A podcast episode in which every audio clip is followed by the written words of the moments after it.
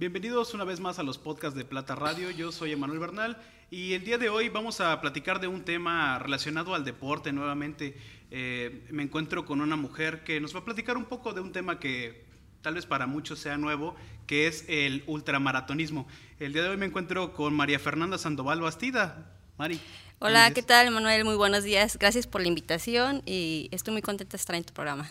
El gusto es para nosotros, para toda la producción, el, día el, gusto de tenerte el día de hoy aquí, porque es un tema pues interesante, el del ultramaratonismo. Creo que para todos es bien sabido, eh, más o menos entendemos lo que es el maratonismo a secas, ¿no? Pero cuando yo escuché la palabra de ultramaratonismo, pues sí me, me, vino un poco a a la mente de qué se tratará esto. Obviamente, pues pienso que es algo más allá del, maratonismo, pero para todo eso te tenemos el día de hoy. Y pues es un gusto recibirte aquí en el, en el set de Plata Radio. Gracias. Bueno, te cuento un poco lo que es el ultramaratón. Eh, obviamente es atletismo. Eh, se considera ultramaratón a, a, una distancia mayor de 42.195 kilómetros que lo que corresponde a un maratón digamos que arriba de 50 kilómetros ya podíamos considerar eh, oficialmente un ultramaratón, ¿no? Este, bueno, les voy a contar un poquito de mí. Eh, soy ama de casa, tengo dos hijos, tengo 35 años, em, empecé a correr como a los 18, lo hacía únicamente por salud, eh, estaba un poquito arriba de peso y posteriormente lo dejé por, obviamente, mis embarazos y me casé y eso. luego lo volví a retomar como a los 27 años, ¿Correcto? Exacto, y creo que ah, después, eh, creo que mi, mi, condición física y todo mejoró muchísimo porque lo hice como un hábito, algo como un estilo de vida. Este, y a donde yo iba a entrenar, eh, conocí a una persona que vio algo, un potencial en mí, la verdad, ¿no? Eh, dejó una, mm, digamos que una impresión muy grande en mí porque me dijo, ¿sabes qué? veo talento en ti. Veo potencial. Exacto. De, hecho, fue una persona que, un, militar me lo dijo, ¿no? Porque donde yo entrenaba había una base militar y corría mejor que los chicos que, que iban, ¿no? Entonces me dijo, este, deberías de competir. Eh, sembró la semilla y la verdad es que llegué a mi casa, pues, internet es poderosísimo, ¿no? Eh, busqué una competencia, asistí y en la segunda competencia en la que corrí en Jojutla me posicioné la verdad me encantó, ¿no? La sensación de subir al podio, pues, otra cosa, ¿no? Y, desde ahí empecé a hacerlo amateur. No, no tenía entrenador en ese entonces, lo hacía únicamente por tutoriales, por lo que iba escuchando con los demás corredores, este, como yo me daba como a entender, ¿no? O sea, lo que yo iba aprendiendo, autónoma. Estamos hablando de hace más o menos cuánto tiempo, ¿en qué año fue todo esto que mm. comenzabas? Ha de haber sido como desde hace unos siete años. Hace siete años ya. Bueno, es cuando me dices que lo, vuelves a retomar. Exacto. Y empiezas a, entrenar por tu cuenta, sin un entrenador, de forma amateur. Y para este entonces ya ibas a tu segunda competición. Sí. Muy bien. Eh, eh, ¿Eres originaria de dónde? Yo nací en el estado de Guerrero, pero ya me considero de Morelos. Tengo más de 28 años residiendo aquí, o sea que yo, yo soy de aquí de Morelos. Exacto. ¿Y eh, de qué municipio? Soy de Tlaltizapán. Perfecto. Eh, pues que nos contaras un poco ah, acerca sobre el tema del deporte en, el, municipio de Tlaltizapán. Eh, hay mucha gente que practique esto, eres la única, hay apoyo a, todos esos temas deportivos. Ah, bueno, eh, corredores he visto sí bastantes amateurs en la carretera, en las canchas. Hay gente que lo practica. Sí, sí, claro. Pero creo que de los que creo que figuramos o los que creo que hemos salido del Estado y del país, este, ah, creo que he sido yo, ¿no? En atletismo, claro. Este, eh, desgraciadamente, eh, hablando un poco, tocando el tema del apoyo, eh, no, no, no, es, es casi nulo, la verdad.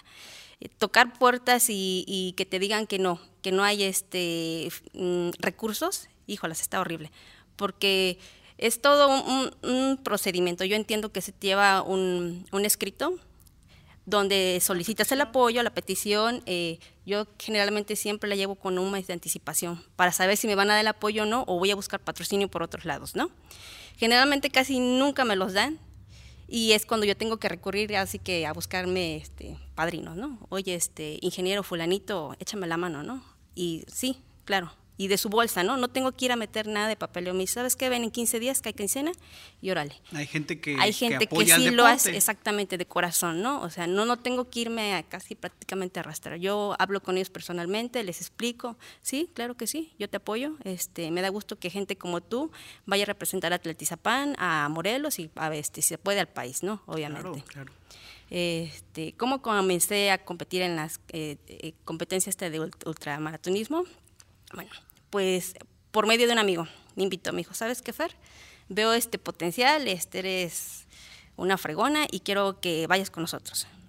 Este, en el equipo que estoy, todos son la mayoría de la Ciudad de México, entonces yo estoy en el equipo de estos chavos.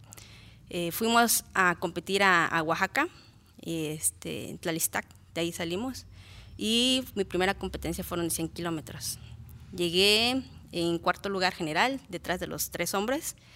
Este, y fue mi primera competencia, ¿no? O sea, yo estaba súper feliz, ¿no? Porque... Realizada. Sí, sí, iba, los veía yo a, la distancia, pero este, la verdad decidí mejor bajar un poquito el ritmo porque este, era mi primera competencia. Dije, si me voy rápido, me voy a tronar y pues, no voy a rendir igual, ¿no? Pero ya estabas viendo el fruto de todo tu entrenamiento. Sí, ¿no? Y lo, y lo más padre de esto, lo genial es que yo no tenía entrenador y creo que, que era como una satisfacción más este, personal porque lo hacía, eh, ahora sí que con lo que yo, yo iba aprendiendo. En era, era, un logro muy propio, muy tuyo, ¿no? Sí, bueno, sí, no, este, de ahí pues me continué con varias competencias, corrí 100 millas, que son 160 kilómetros, este, 50 um, millas, 50 kilómetros, 80 kilómetros, de varios, ¿no? Este, de ahí me brinqué a un selectivo en Monterrey, todos los selectivos se hacen en Monterrey, los de 100 kilómetros. Este, fue en el 2017, fuimos eh, y ahí, gracias a Dios, obtuve mi pase y corrimos 100 kilómetros, me parece que fueron casi pegándole las 13 horas. Es un circuito. Ok, ahorita nos vas a platicar un poquito más de, de, de, cómo es eso, porque yo entiendo que para nuestra audiencia puede ser algo impactante que una competencia pues tenga esa duración, ¿no? Sobre todo, como mencionábamos, esos rangos de distancias y luego posteriormente esa duración. Personas como yo que somos neófitos en el tema, si nos llegamos a preguntar, bueno, ¿y en qué momento comen, duermen? Mm, bueno, cuando son eh, en circuitos y como digamos de 100 kilómetros, no tan, tan largas, las puedes hacer en un día. Entonces, este, no duermes obviamente, ¿no? No duermes, empiezan muy tempranito, desde las 5 de la mañana entonces, este, prácticamente casi todo lo que haces en el día es eh, eh, líquidos. Sólidos es lo mínimo, ¿no? Porque realmente cuando estás en un selectivo no te detienes a echarte un taco, ¿no? Lo que quieres ahorrar es tiempo. Entonces, corres y corres y corres. A veces, obviamente, trotas, de repente caminas, pero en, en su mayoría es correr, ¿no? Si tienes necesidad del baño, claro, vas. El tiempo no para, es, o sea, el tiempo corre, sigue corriendo. Entonces, este, te comentaba, es, un circuito, ponen un tapete, llevas un chip y por cada vuelta te la van tomando, se va registrando en la computadora y al final de, no sé, determinadas vueltas ya terminas y obviamente te, te, toman todo tu tiempo y te dicen, ¿sabes qué? Este, hiciste este tanto.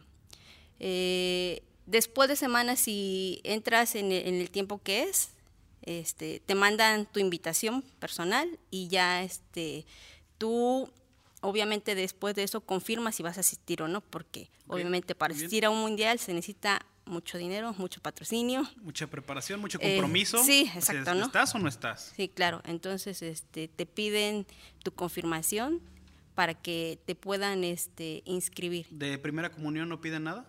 No. la pura confirmación. Sí, la pura Puede confirmación. estar bautizado y sin ningún problema.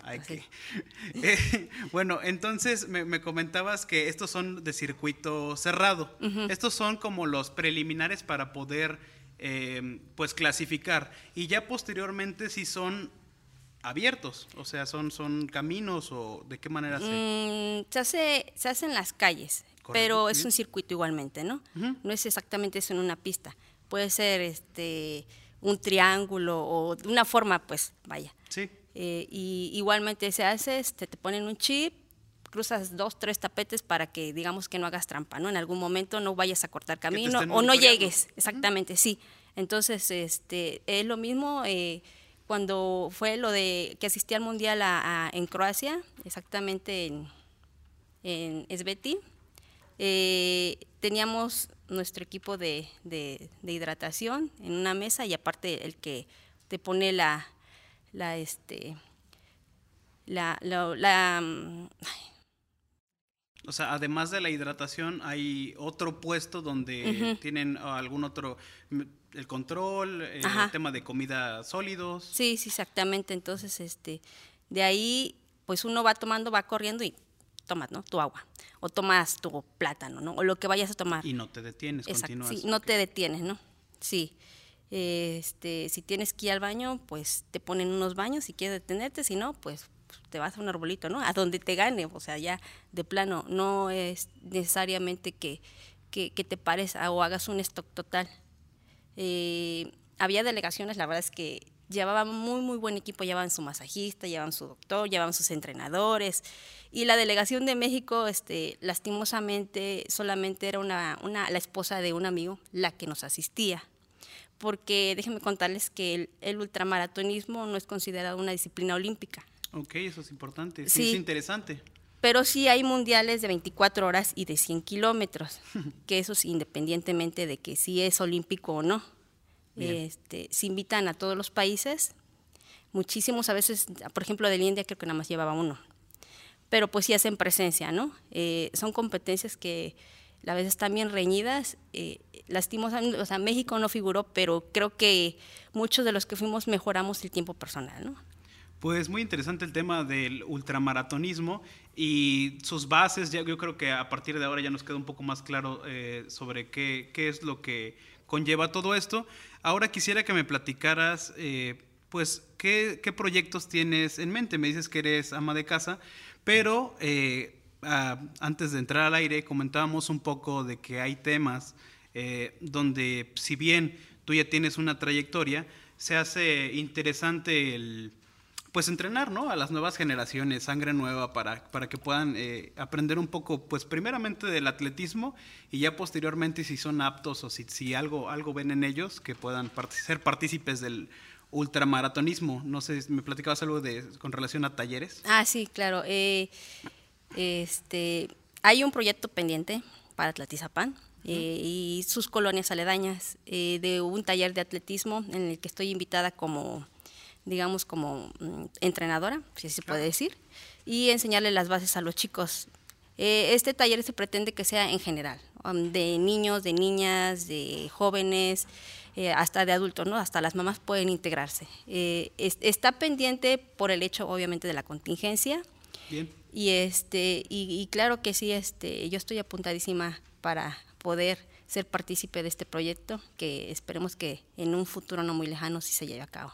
Pues qué bueno, qué bueno que cada vez en, más municipios, por ejemplo, me comentabas que en Tlaltizapan este tema del deporte está un tanto descuidado, pero qué bueno que cada vez haya pues más talleres, más formas de poder acercarnos al deporte y que las nuevas generaciones puedan tener esta oportunidad, ¿no? es un cambio de vida, es, es, es, una forma de vida por completo el ultramaratonismo. ¿Qué, ¿Cuáles serían las, las bases, digo, una vez que, que, la pandemia y así las circunstancias nos den... Eh, permiso o, oportunidad de, realizarlo, ¿para qué edades y en qué lugares sería este taller? Mm, sería, yo creo que el óptimo sería como de seis años en adelante, ¿no? a partir de seis años en adelante ya, ya son candidatos a poder eh, practicar este deporte. Ajá. Eh, obviamente se les enseñarían las bases, nada complicado, ningún este ejercicio que, que no, no puedan realizar tanto adultos como pequeños, y, los lugares todavía están este, pendientes por, por tomarse eh, el lugar, ¿no? Pretendemos que sean canchas deportivas, este, alguna ciclopista por ahí, eh, mm, de fútbol, de básquetbol, donde una, algún espacio abierto donde los niños y se puedan, pues vaya a correr bien. Principalmente para niños y jóvenes sería. Sí, sí, claro. Pues muy bien, eh, yo quedo pues muy emocionado de, todo este tema que nos has comentado el día de hoy eh, sobre el ultramaratonismo, muy interesado en pues darle seguimiento así a tu carrera, a todo lo que vayas emprendiendo y pues sobre todo a este taller yo creo que le, daremos eh, bastante seguimiento a través de esta plataforma de Plata Radio. Y pues nada, eh, seguir invitando a la gente que nos siga a través de nuestras diferentes redes sociales, Facebook, Instagram y YouTube, nos encuentran como Plata Radio. Y eh, los podcasts, recordarles que van a tener eh, pues un horario y que van a estar saliendo constantemente los días lunes, miércoles y viernes a través de las diferentes redes de Plata Radio. Marifer, un gusto haber estado podido platicar el día de hoy contigo. Gracias, muchas gracias por la invitación. Encantadísima de, estar en, el programa y, convivir con todos ustedes. Muchas gracias. Esperemos que no sea la última vez que nos visites. Vamos a darle seguimiento a ese, a ese taller y los frutos que de, de él emanan. claro. Pues yo fui Emanuel Bernal y hasta aquí con esta cápsula del podcast de Plata Radio. Nos vemos en la próxima.